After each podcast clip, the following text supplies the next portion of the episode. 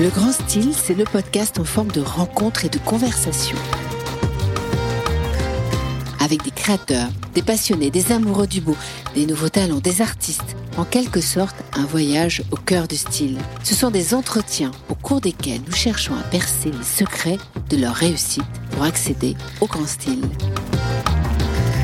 Elle est de celles qui ont une voix rare, unique, puissante, qui marque à vie et qui vous parcourt des frissons dès lors qu'elle entonne les premières notes de ses chansons. Elle est une voix Saul et gospel qui vous enveloppe comme un grand manteau bien chaud. Elle connaît le succès en 1967 avec Il est mort le soleil. Ça y est, vous avez deviné qui était mon invité. Quand on évoque cette remarquable chanteuse, sa carrière, son succès, on ne peut s'empêcher de lui associer un certain nombre de jolis mots tant elle les incarne si bien, tant ils lui ressemblent, tant ils sont ce qu'elle est. Des mots comme âme, gospel, jazz, comme sourire, même quand elle chante Mamie Blue. Des mots comme piano ou encore duo. Alors c'était avec ces mots, d'une certaine façon, que je voulais vous interviewer, si vous le voulez bien. Nicoletta, bonjour. Bonjour. Alors Nicoletta, vous nous recevez chez vous aujourd'hui. Parce qu'on est encore euh, dans cette période euh, un peu trouble d'un virus qui circule. Absolument. Nous sommes en pension. confinés. On est confinés chez vous avec du thé, des petits gâteaux, euh, un chien qui ramasse des petits morceaux de sucre par terre, qui faisait un peu de bruit tout au début. Un Merci. Coquin, il est très gourmand. on est confinés, mais par ailleurs, quand je suis arrivée, vous m'avez dit, mais il faut rester debout, on continue à vivre, à travailler, à chanter. Oui, oui, on a la chance euh, d'avoir euh, les médias qui nous sollicitent parce que vous êtes courageux et continuez de travailler. Donc on vous a envie, surtout Nous avons besoin les uns des autres et on est là. Le public, je suppose, aussi est ravi de nous entendre. Hein que ce soit votre voix ou la mienne, ça, ça leur fait plaisir parce que beaucoup de gens nous aiment faut pas l'oublier. Et il faut toujours créer ces liens qui sont très importants et qui apprivoisent les uns les autres. Sinon, on tombe dans, l'oubli, dans le marasme. Mais il faut montrer qu'on est vivant et qu'on est debout et qu'on aime les gens. Et puis, on sait jamais. Bon, je dois travailler en 21, on a tout reporté. Mais euh, si tout va bien, je fais comme si tout allait bien, tout ira bien. Il faut quand même avoir un sens de l'espoir et les artistes, au lieu de, de chniouler, j'en vois beaucoup qui chnioulent, comme on dit chez moi. Hein ça Redites-moi, ils chioulent Chniouler. Chniouler. Râler, quoi. Oui, d'accord. Bah gémir, ouais. geindre. Non, on n'a pas le droit, parce qu'on a une vie euh, de privilégiés, déjà. Nous devons faire comme tout le monde, faire attention à notre santé, à celle des autres, parce qu'on est, bon, on a tous la même épée de Damoclès au-dessus de la tête, et nos petits soucis, ben, ils passent en second plan, moi je plains surtout mes équipes, mes techniciens, mes choristes, mes musiciens, les gens pas qui nous passons les ateliers de sonorisation et d'éclairage qui ont besoin aussi de travailler. Il y a plein de corporations dans la culture qui chutent. Ce ne sont pas que les artistes. Faut pas l'oublier, un artiste tout seul sur scène, à moins qu'il ait une guitare ou un piano, il fait pas grand-chose. Hein. Donc on est entouré de toute une famille qui fait qu'on existe et qu'on part ensemble faire les saltimbanques. Et moi, je pense à eux. C'est joli faire les saltimbanques. Vous êtes de ces artistes euh, qui pensaient toujours au public. Mhm. Ça se perd un peu, ça, non? Est-ce que euh, c'est la scène qui vous a amené ça, non? Je, je pense pas. J'écoute un peu ce qui se passe. Moi, j'écoute Taratata, j'adore. C'est une très belle émission. Le son est parfait. Il y a des bons artistes. On découvre des gens. La scène est très belle. J'écoute pas la radio toute la journée, donc je découvre des jeunes artistes. Eh bien, euh, non, j'écoute leurs propos dans pas mal de, shows que je vois. Non, il y a, de l'espoir quand même. L'autre soir, j'ai regardé Ruquier dans sa nouvelle émission. J'ai entendu euh, Chimène Badi, qui a eu une réaction formidable de petite femme musulmane, où elle a déploré avec beaucoup de, véhémence euh, tout ce qui se passe aujourd'hui au nom de sa religion. Elle dit, moi je suis musulmane, euh, je mets des décolletés, je monte sur scène, je chante l'amour, et je changerai pas. Et j'aimerais que quelques artistes qui ont la même confession que moi, en face de même, faut pas dire... Euh, que c'est mm. les musulmans qui sont responsables. Et j'ai trouvé que c'était très courageux. Et ça m'a fait plaisir. C'est bien, au moins c'est une petite femme sympa. Et puis, dans les artistes, il y a quand même des gens qui aiment, qui aiment prendre la route, faire le saltimbanque, comme je dis qui aiment la scène. Ouais, c'est ce qu'il y, en a quand même. Alors, si on doit. Moi, j'aime bien Julien Doré. Oh, je il a l'univers. Barracuda, sa dernière chanson, elle est juste folle. Ah, mais il est formidable, ce petit bonhomme. J'ai découvert Julien Doré avec cette chanson. Ouais. Alors, beaucoup. si on doit, euh, puisque cette émission s'appelle Le Grand Style, euh, moi, le style Nicoletta, il est, euh, il est, il, il est multiple parce que à la fois c'est euh, la voix euh, qui procure tant d'émotions, c'est aussi euh, votre histoire. Mhm. euh, votre parcours professionnel, euh, le gospel bien sûr, Mhm. les duos, Les duos, j'adore ça. les duos, euh, et on va y revenir un peu plus tard. Oui. Mais si je dis le style Nicoletta, si vous vous définissez vous, euh, c'est quoi le style Nicoletta? Bon, je sais pas vraiment de style, je marche un peu à l'instinct. hein. Depuis 20 ans, plus de 20 ans que maintenant je ne suis plus dans les, euh, dans les réseaux, comme on dit bêtement aujourd'hui, parce que je n'ai pas du tout de maison de disques qui s'occupe de moi. Nous donnons mon travail quand je fais un disque ou un enregistrement live de mes spectacles en distribution sous forme de licence.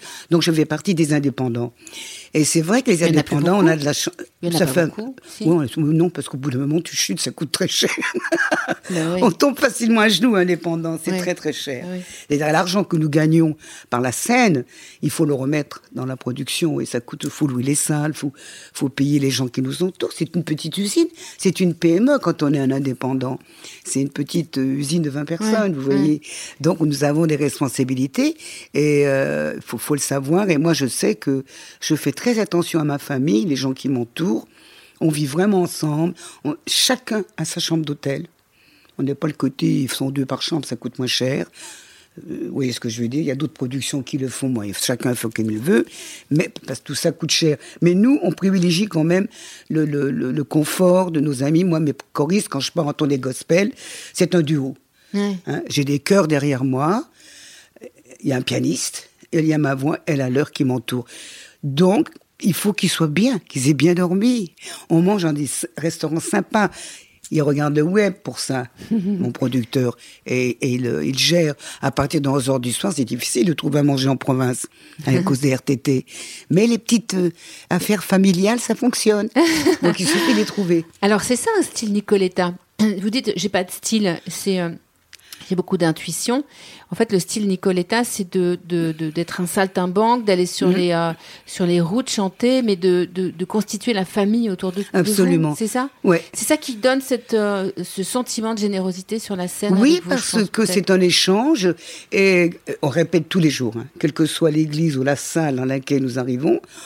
Il est bien évident que les proportions d'une cathédrale ne sont pas celles d'une église de 600 places. Les hauteurs de la nef sont parfois de 30, 40 mètres. Donc le son, faut l'organiser. Et, là, on répète, on, capte toute l'énergie de, ce lieu et on travaille au bonne heure. Hein. Et après, on reste sur place dans les petites cloches, on sacrifie quand on est en lieu saint et on se maquille, on se détend, on se raconte un peu nos vies.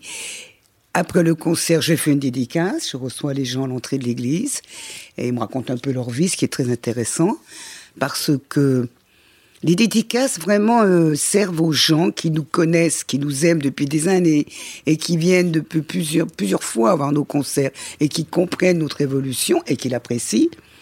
Bah, ils se racontent. J'ai plus à parler. Et Dieu sait que je suis bavarde. Mais j'écoute les gens parce qu'ils me disent des choses tellement poignantes et tellement j'ai l'impression que je fais partie de leur famille aussi. Parce qu'ils me disent, j'ai un cancer, je vais mourir, par exemple.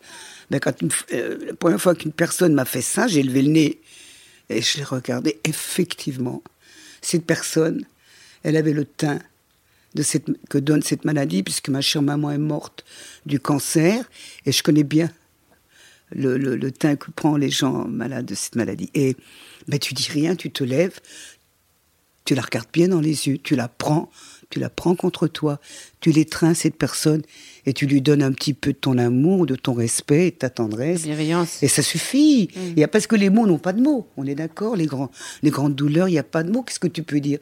Et quand on me dit, je raconte souvent cette anecdote. Il aimant le soleil. Combien de mamans et de parents m'ont dit, Oh, merci madame. On a eu la chair de poule, on a perdu notre fils il y a quelques mois. Les premiers temps qu'on m'a fait ce genre de réflexion, quand j'ai vu à ces femmes On ne le faisait pas quand j'étais plus jeune. C'était juste une chanson d'amour pour les gens. Et après, ça a pris, la métaphore a pris une connotation spéciale pour euh, celui qui aime cette chanson et qui l'écoute et qui la met à sa sensibilité. Et ben, je vous assure que quand tu arrives sur scène le lendemain de ce genre de réflexion, arrivé à l'introduction des Morts au Soleil, tu fais très attention comment tu la chantes. Tu deviens la voix des autres. Et, ça, c'est intéressant. On, sous-estime un peu les interprètes en France, dans mon milieu. Je ne parle pas du public. Nous sommes des parents pauvres.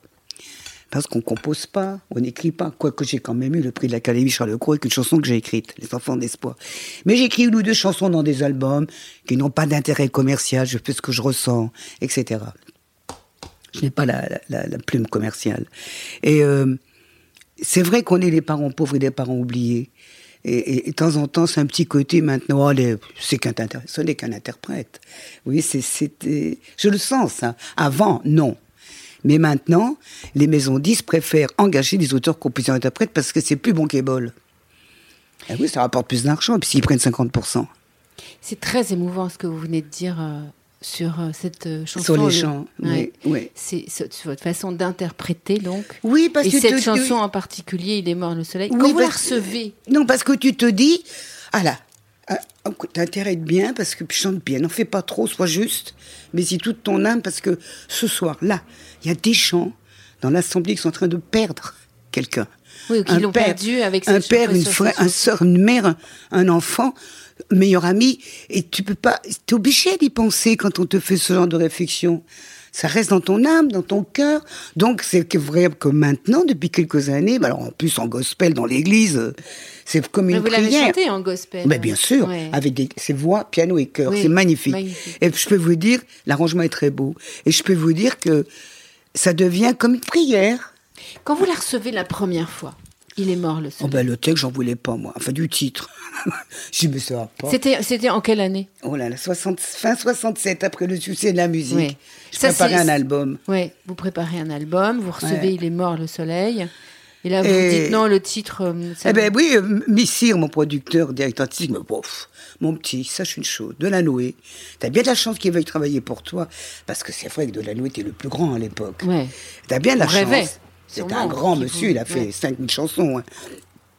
Parce que vous savez, il ne s'intéresse pas à tout le monde. Il t'aime, profites-en. Alors on lui change rien parce qu'il ne veut pas changer ses métaphores en général. Vous voyez ce que je veux dire? Donc j'ai dit, bon, bon, on va garder la métaphore. Hein. Mais musicalement, quand je suis allée chez l'orchestrateur, le musicien qui écrivait toute la partition de l'arrangement autour de, ma voix et, de la batterie et tout ça, j'ai travaillé chez lui, on a trouvé la tonalité et, et je me souviens, je l'ai swingé. J'ai fait Shabada. Il est mort Non, non, j'ai pas dit le titre. J'ai fait Shabada. Pabada. Pabada, bouboubi. Jean Jazz. Il me dit, oh, il me dit, ne cherche rien. Mais maintenant, mets-moi les mots il est mort. Et je, il m'a dit, oh, cette voix, quand vous la chantez, là, quand vous dites il est mort, c'est juste. Non, mais non, je fais doucement, là. Oui, justement, juste là. Et c'est un beau souvenir pour moi. Et quand je, et lui, il écrivait avec son papier sur sa partition, là, les grands scores. Alors, lui, il écrivait derrière ma voix. Hier, pa, pa, pa, Ça, c'est du cuivre qui faisait. Il y avait des réponses dans l'harmonisation de la chanson derrière ma voix. Qu'aujourd'hui, on couvre les voix. Ah. Mon ami William Scheller m'a dit il n'y a pas longtemps au téléphone Oh là, je suis écœuré, t'as vu les chansons là aujourd'hui avec leur machin euh, électronique Il n'y a plus de silence dans les chansons.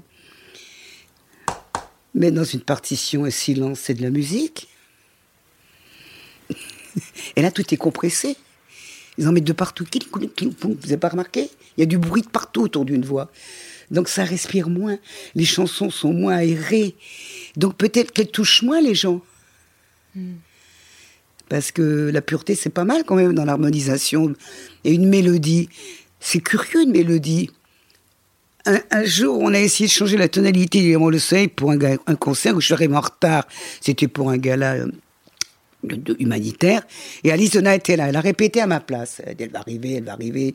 C'était à Bercy, j'étais dans les embouteillages. Et euh, elle me dit, bon, j'ai répété. J'étais descendu d'une j'étais descendu de la tonalité. J'ai dit, pardon. Comment tu m'as descendu ma tonalité Mais ça sonne plus pareil. Tu me laisses ma chanson en la mineure. J'ai dit, parce qu'il n'y a plus. Oui. Il est mort Il est mort. Ça n'a plus rien à voir. Mais ça n'a plus rien à voir, le son. Tu vois ce que je veux dire? Donc voilà, alors, j'ai dit, voir le piano, dans la coulisse, je t'explique. Tu montes d'un ton, hein. Moi, j'ai pas la voix d'Alice tu me la laisses comme elle est, ma chanson. Ah oui, je me dis, c'est bien, je comprends pas, ben c'est comme ça. D'où l'interprétation qui est un élément essentiel, vous l'avez dit. Le choix de la tonalité par rapport aux voix, par rapport à la couleur de voix, par rapport au tempérament vocal, etc. Euh, moi, j'ai fait du gospel parce qu'en 76, j'ai enregistré un Noël, Gloria Alléluia. Glory, glory, alléluia, qui est un tube américain. non, mais juste, juste qui est un tube américain énorme. Et on parlait de la naissance de Jésus, parce que les Français, j'aurais essayé de leur, faire comprendre ce qu'était le gospel. C'est pas seulement une musicalité, c'est la première musique mixte américaine, c'est-à-dire franco-américaine, américano. Euh, Afro-américaine. Euh, ouais, oui, euh, blanc et noir. Les Noirs ont découvert le piano et l'harmonium qu'ils ne connaissaient pas quand ils étaient esclaves. Avant, ils ont fait le Negro Spiritual, qui un chant a cappella qu'ils chantaient dans les endroits où ils travaillaient, la mine, euh, les sucreries, euh, les romeries, les, voilà, les champs de coton, et ils prenaient des airs connus, souvent des Irlandais, parce qu'il n'y avait pas trop de composés sous l'esclavage. Donc, par exemple, Amazing Grace, il y a quatre titres, quatre textes sacrés différents. C'était un chant irlandais. Et il le chantait en travaillant Amazing Grace, how sweet the sound. On l'entend tout le temps, j'ai encore entendu hier, pendant les élections américaines. Il y a une dame qui l'a chanté. C'est un truc incroyable. Et vers 1900, il y a eu des nouveaux prêcheurs, prédicateurs, dans les nouvelles confessions qu'on a appelées les baptistes, les évangélistes, et qui existent toujours. Existent toujours. Mais les évangélistes, ne sont pas les évangéliques. Il y a une différence. Et euh, ils ont envoyé la bonne nouvelle, et avec le temps, on le remarque dans ce film des années, qui se passe dans les années 30, La couleur pourpre. Mm. On voit les gens aller au temple avec des petits orchestres, des old school bands, tout le monde mm. la route, vous avez vu? Des mm. petits cuivres, ça chantonne. C'était déjà comme ça aux années 30. Et ils ont créé une musique beaucoup plus rythmée, beaucoup plus joyeuse. Gospel veut dire évangile, en instaurant leur foi et leur façon d'être chrétien, d'une façon anglicane, bien sûr, puisque leurs maîtres étaient protestants, la plupart, et surtout, les textes du gospel sont pris uniquement dans le Nouveau Testament. C'est la parole de Jésus. Et dans le gospel, on ne dit jamais Oh my God, on dit, on dit My Lord. Par contre, on, dit Joshua dans le négro mm. spirituel, mm. qui est le nom biblique de Dieu. on s'adresse à Dieu.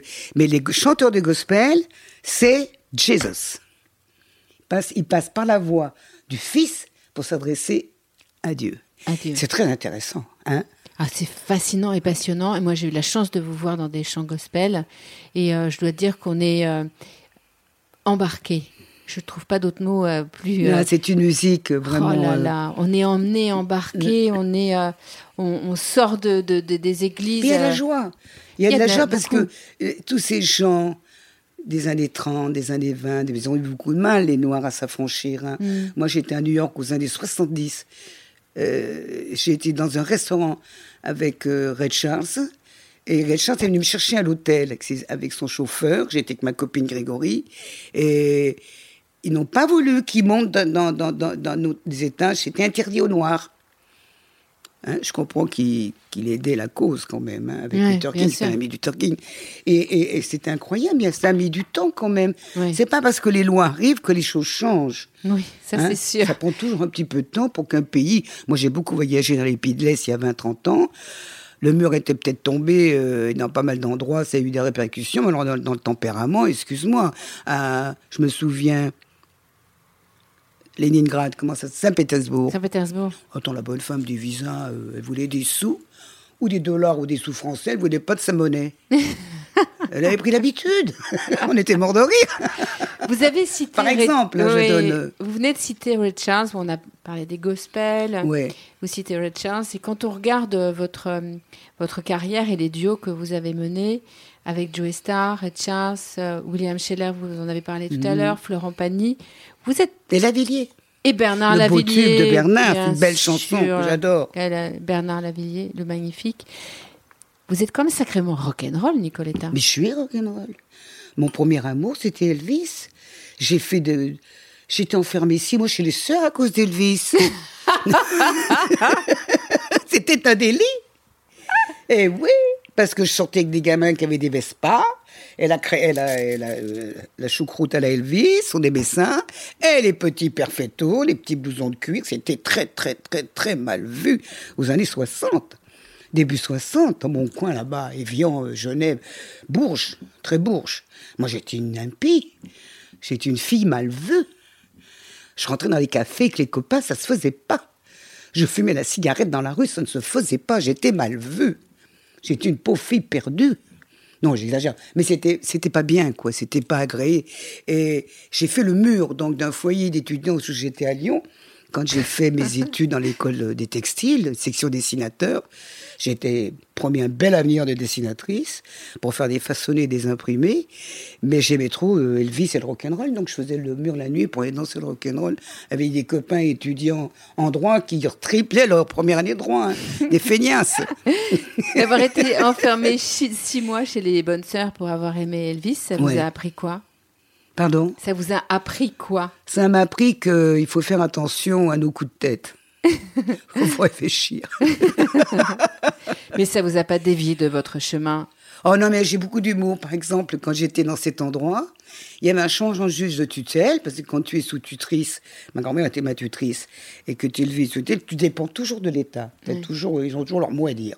Alors, euh, il y a les bon, ben mettez-la, puisqu'elle a un mauvais exemple pour les autres élèves, mettez-la chez les religieuses là-haut, euh, à côté de à Saint-Jean là-bas, à côté de la cathédrale de Fourvière. Il y a tout un endroit qui est très Vatican là-haut. Et ils m'ont mis chez les bonnes sœurs. L'adresse, vous voulez rigoler?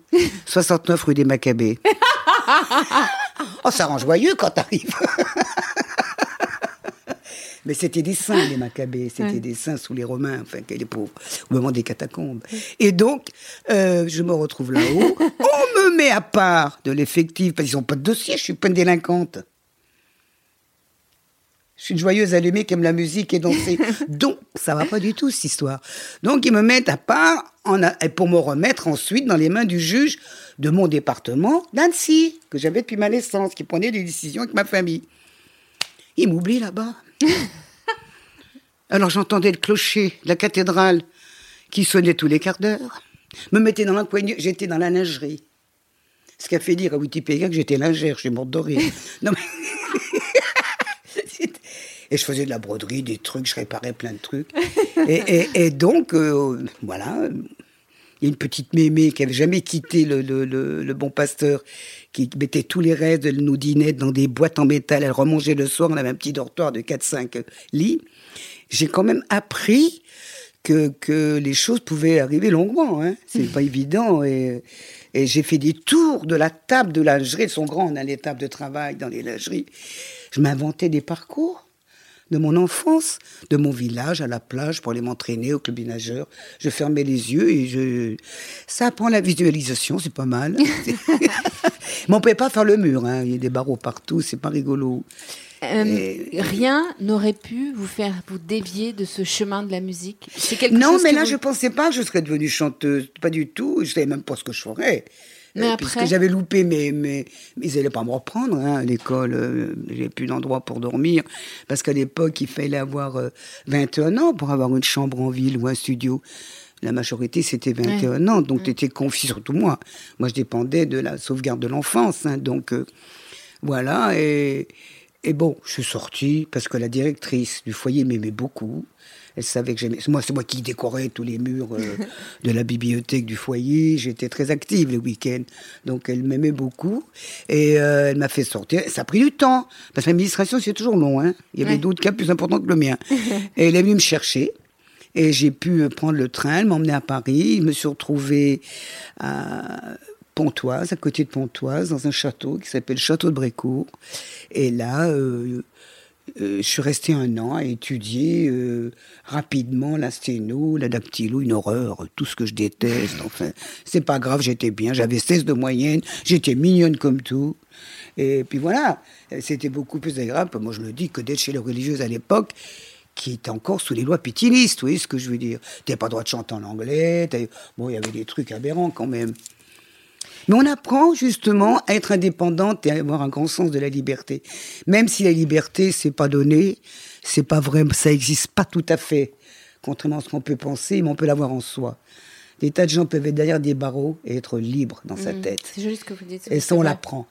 Bah, pendant le confinement, c'est important. Eh ben voilà, on en est là. On est un peu privé de nos libertés, mais la liberté, elle est notre propre liberté reste en nous. Voilà. Elle, est en, nous. Euh, dans, tous ces duos que vous avez euh, pu interpréter, hmm. euh, il y en a un que, j'adore et une histoire que j'adore, c'est celle de la rencontre avec Joe Star. Oh là là, quelle histoire Parce que Joe Star, c'est Joe Star, c'est un animal. Oui, mais, mais c'est au-delà de ça, c'est très humain. C'est-à-dire que Joey, il a eu une histoire très douloureuse de son enfance. Son père, quand il avait 8 ans, je crois, a jeté sa maman de la maison familiale.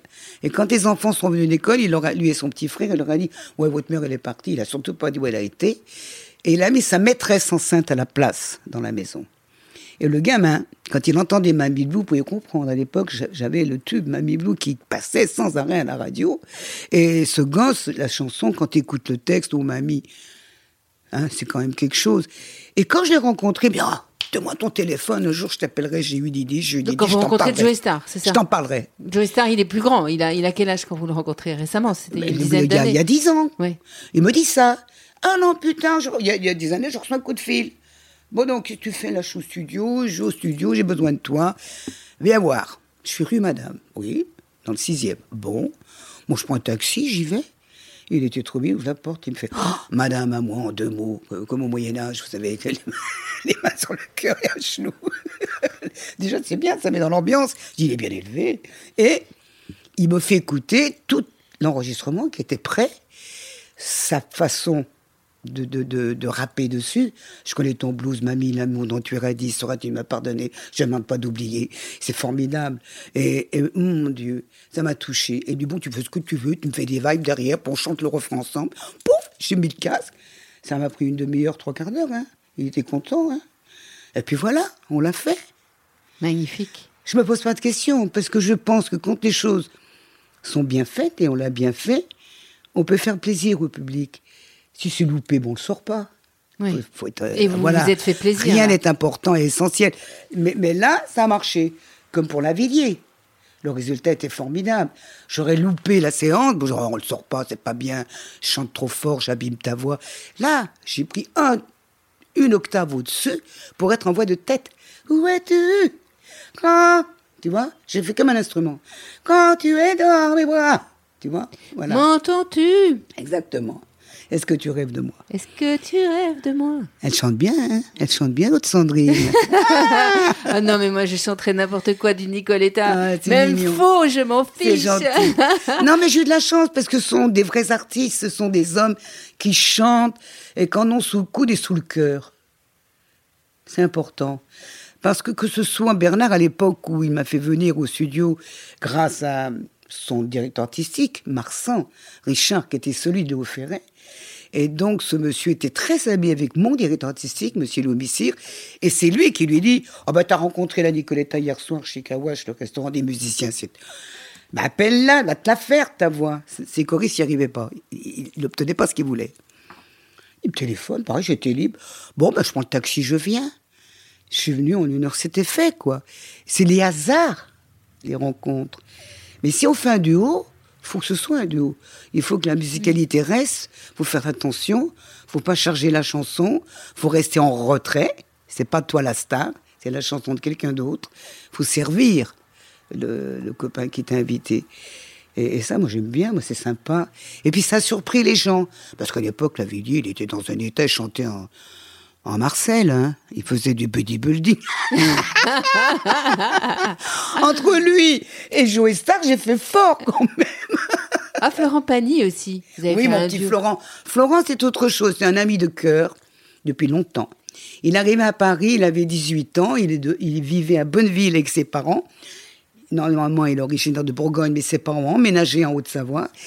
Et cette ville avait le plus jeune juge de France. J'avais, parce qu'il est mort malheureusement, en, dans un accident de voiture, Daniel, mon copain. Et j'ai son. Comment ça s'appelle Le truc des lois. Oh là là. En état civil, comment on appelle ça? Oui, un état civil. Oui, j'ai un état civil, toutes les lois, il m'en a fait cadeau, marqué Daniel Toinen. Et il connaissait ce petit, parce que qui allait au café central de la ville, et quand il y avait euh, des, ordres de, du, du, préfet, comme il disait aux gamins, il allait boire ses cafés, il disait Eh les gamins, samedi je ne vais pas vous voir parce que le préfet dit radia sur la chauffe. vous restez chez vous. comme il fumait des pétards tous ces gamins à l'époque, il les avertissait. Il dit, moi, je veux pas les voir dans mon bureau, je suis surchargé. je m'en fous qu'ils gardent leur petit pétard. C'est pas des dealers, c'est des consommateurs.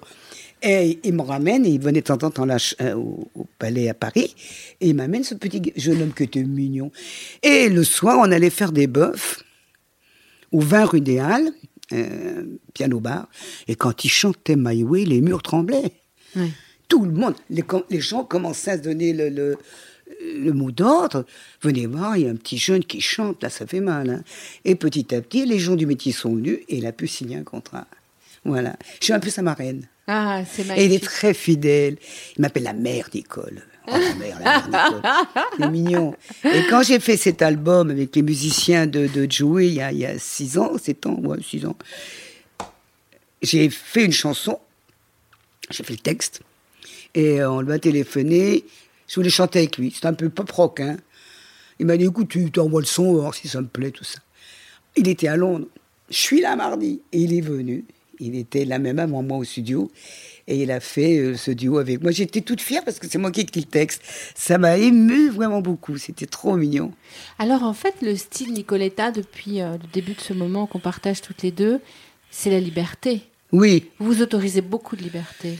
Oui, c'est la liberté de faire des choses, d'essayer des choses. Parce que je pense que dans la vie, si on n'essaye pas, on a des regrets. On peut se planter, c'est pas grave, au moins on aurait essayé. Il y a des gens qui préfèrent ne pas essayer. ah, moi je trouve que c'est important d'essayer. Parce que si tu veux essayer des choses, ben, tu essaies de les conduire bien quand même. Tu fais pas n'importe quoi, tu réfléchis, tu te concentres, tu analyses. C'est autant je peux d'instinct dire oui pour un duo avec Lavillier, Star, Joe Star ou enfin Didier, je l'appelle, ou, ou, mon petit panier. Euh, c'est marrant, j'aurais beaucoup plus de mal. Autant je chante avec mes filles, mes choristes qui sont ont des voix extraordinaires, mes petites chéries. J'aurais du mal à faire un duo avec une fille. J'allais vous poser la question. C'est délicat. Pas de duo avec une femme. Mais il y en a très peu. C'est délicat. C'est délicat. C'est très délicat avec euh, avec une fille. Déjà les voix. Il n'y a pas le contraste avec une voix masculine, c'est pas le même renvoi. C'est, c'est, vous avez, il y a très peu de, de, de filles. Oui, c'est vrai. Par contre, j'ai chanté sur scène, elle m'a invité avec Morane. On a chanté ensemble quand on a que l'amour de Jacques Brel. Là, je me suis régalé. Je me suis régalé parce qu'elle te fait des tierces, des trucs. Elle était merveilleuse, musicienne. Elle jouait du violon. Son papa était le directeur de, du conservatoire de, Bruxelles, le coin où elle habitait. C'était une fille euh, musicienne merveilleuse, merveilleuse, une vraie artiste. Mm. Elle, oui, c'était possible. Nicoletta, c'est vous avez plein de projets encore euh, là qui viennent, euh, qui sont devant vous. Euh, un qui me fait tellement plaisir, on va vous retrouver sur une scène mythique parisienne, qui n'est pas une scène que de, de, musique ou de théâtre, qui est le Lido. Hmm et moi, je, alors, je vous imagine tellement au Lido. Oui. en plus. Et, là, ça va être... plume, hein, j'aurais pas de plume. Oui. nous, on aura des, des, des, en tout cas des étoiles dans les yeux. Mais il y a quand même cette scène du Lido qui est très particulière. C'est les Champs-Élysées, c'est Paris, c'est un bel endroit. Le monde entier y va. Ça représente une lumière de Paris. Et moi qui suis provincial, autant fêter mes 50 ans de scène là-bas, parce que c'est joli, c'est le plus beau cabaret de la, capitale. Pour moi, c'est tout rouge partout, c'est beau, et la scène est grande, on, peut, on va pouvoir se servir de la machinerie d'une façon formidable. Mais surtout, pour moi, c'est mon Las Vegas à moi.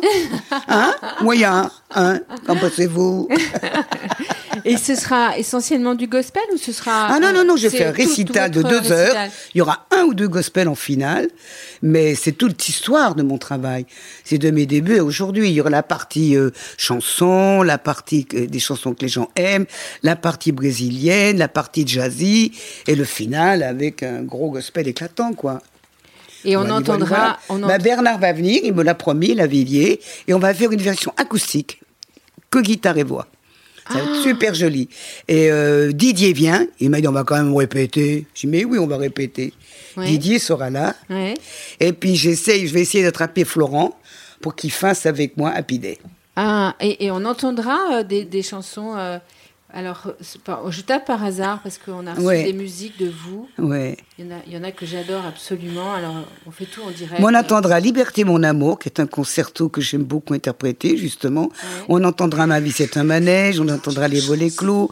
On entendra euh, la chanson Un homme, que j'adore, que Dabadi m'a écrite, à la naissance de mon fils. On entendra. On entendra ça? C'est quoi? Et Père de la Nuit que j'ai eu la chance de créer une version américaine qui a fait le tour du monde. S'il vous plaît. Ah, bah oui, bah évidemment. C'est indispensable. Je vais me faire disputer si je la chante pas. Moi, je sais pas. j'ai- On entendra la musique, Il aimant le soleil, on entendra euh, Fio Maraviglia, la chanson que m'a offert Bernard Lavillier, Samba Cansao. Hein, mais je je suis en plein dedans là. Hein. Mais ça. Il est mort le soleil Ah, c'est en direct. Hein. quand tu m'as quitté.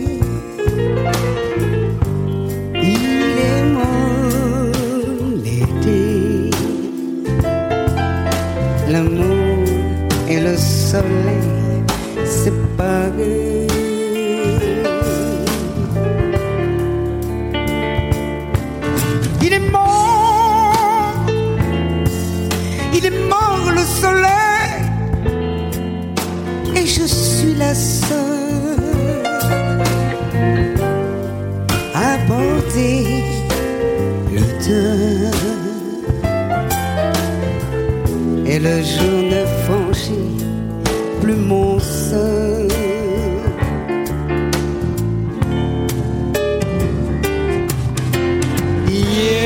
Hier, on dormait sur le sable chaud. Hier, mon moyen Ça, vous n'avez pas des frissons, vous, quand vous entendez? Non, je suis très occupée. Moi, j'ai des frissons. Hein. Mais non, mais y a la que vous vous voix, compte la que voix ça... doit être chargée d'une certaine émotion. L'émotion ne peut venir que si tu t'appliques comme une enfant.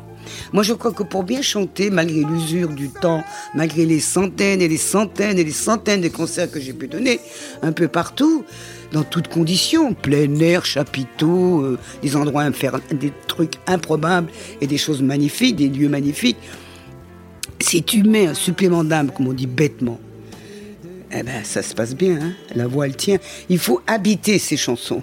On écoute celle-là. Ouais.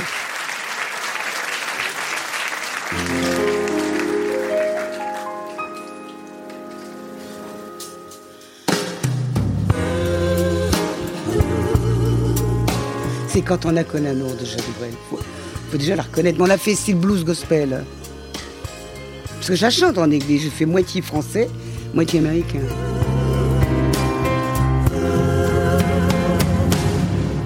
Quand on n'a que l'amour à s'offrir en partage au jour du grand voyage qu'est notre grand amour. Quand on n'a que l'amour à offrir en prière les mots de la terre.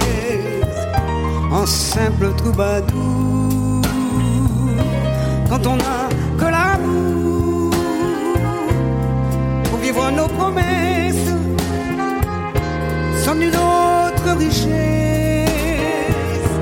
Que d'y croire toujours quand on n'a que l'amour pour trouver son chemin? Et chercher son destin Fabuleux. Il faut être bien entouré. Il faut les meilleurs chanteurs, les meilleurs musiciens chose à laquelle on s'est toujours appliqué, euh, mon compagnon et moi. Puis même avant, ma maison 10, Barclay, euh, Monsieur Barclay étant musicien lui-même, mon producteur aussi chez Barclay, qui était son bras droit, Monsieur Missire, qui avait un orchestre de jazz. Moi, j'ai appris à chanter avec eux. Parce que quand tu chantes en chorale, et là j'ai 8 ans, c'est pas du rythme que tu fais, c'est pas de la chanson. Ce sont des choses classiquement connues par tous les chrétiens. Ça va être, euh, ça peut être la naissance de, il est né le divin enfant, en passant par l'Ave Maria. Je fais l'Ave Maria hein, en latin avec euh, des chœurs, euh, c'est piano avec la partition de Bach bien sûr, les chœurs derrière, c'est magnifique l'arrangement qu'on a réussi à faire. Ça, je la fais en latin, je suis puriste. Non, ça doit être quelque chose alors, parce que déjà, votre voix, vous le disiez tout à l'heure, il y a un, supplément d'âme, Nicoletta, chez vous. Il faut, je pense... Mais ça, vous l'avez, c'est conscient ou c'est quelque chose complètement qui vous échappe? De, de, de... Ah ben, quand, je, quand, je me concentre dans les en scène, j'étais très surprise l'autre jour, j'ai fait l'émission C'est à vous. Et la dame qui fait, comment elle s'appelle déjà euh, Elisabeth. Le moine. Oui. Elle me dit, il paraît que vous êtes invivable avant d'entrer en scène. Ce qui est complètement une aberration de me dire ça, parce qu'il n'y a pas plus cool que moi. Mais c'est pas grave, si ça l'amuse. elle n'est jamais venue me voir en concert, donc c'est pas grave du tout. Elle m'a reçu, c'est déjà pas mal quand même, je vais pas me plaindre. Et je suis restée circonspecte, puis je me suis pas énervée, je me m'énerve plus. J'ai fait, mais vous avez raison. Mais mon entourage le sait. Personne ne me dérange dans ma loge, parce que je me concentre, figurez-vous. Je dois faire marcher mes automatismes, parce que j'ai pas de prompteur. Et j'ai besoin de retravailler euh, sur toutes mes organisations, mémorisations. Je refais mentalement toute la situation musicale de mes titres, parce qu'un artiste qui fait de la scène, il doit se souvenir du tempo, la tonalité, la musicalité, la mélodie et de la voix. Tu as tout ça à travailler dans ton esprit quand tu arrives sur une scène. C'est du boulot, hein, l'air de rien. Mais revenons à ce supplément d'âme. Oui, supplément d'âme, c'est marrant. oui, parce que moi, je trouve que c'est ce qui vous caractérise. Ça veut dire un petit peu de son âme, mettre un petit peu, mettre du cœur quand même à l'ouvrage. Oui, se donner. Du cœur et du corps. Oui. oui. C'est le corps et l'esprit. Oui. Ce supplément d'âme, c'est euh, ce qu'on ressent, moi, ce que j'ai oui, ressenti. Oui. Euh. Mais c'est important. J'avais un bel exemple quand j'étais beaucoup, beaucoup plus jeune. C'est Madame Piaf. Madame Piaf, elle avait ça. Il y avait le corps et l'esprit. Elle, a attaqué, elle a attaqué une première phrase, t'étais conquis, euh, t'étais prise. T'étais prise, ça te prenait la tête. Ce qu'elle Mais Jacques Brel aussi, non? Jacques Brel, là, j'ai vu ses adieux, j'ai pleuré, moi. Oh, il était émouvant. Et cet homme, qui avait des grandes dents dans la vie, il devenait beau sur scène. Il prenait de l'allure, c'était... Puis tu voyais un homme qui avait beaucoup d'émotions. Moi, j'avais 21 ans, 20 ans. C'était, c'était, c'était étonnant, quand même. C'était un grand monsieur, Brel. Moi, j'ai eu la chance de côtoyer ces gens-là. Pas Madame Piaf, parce que elle était morte depuis un an quand je suis venue à Paris. Mais je l'aimais beaucoup. J'ai même enregistré le Malamoto sur mon premier disque. C'est-à-dire? Ben, j'ai enregistré le Malamoto. Il portait des culottes, des bottes de moto. Tout le monde sait, tout le monde la connaît. un blouson de cuir noir avec un aigle sur le dos. Alors, quand je fais ça à Capella dans les plein air, boum, c'est parti, tout le monde est parti, tout le monde la connaît, toutes les générations, c'est très rigolo. C'est une chanson que tout le monde connaît, malgré les années qui passent. C'est incroyable. La musique, hmm. La scène, un livre. Ouais. Bientôt. Ouais, j'en ai refait un troisième là. On fait un tous les dix ans.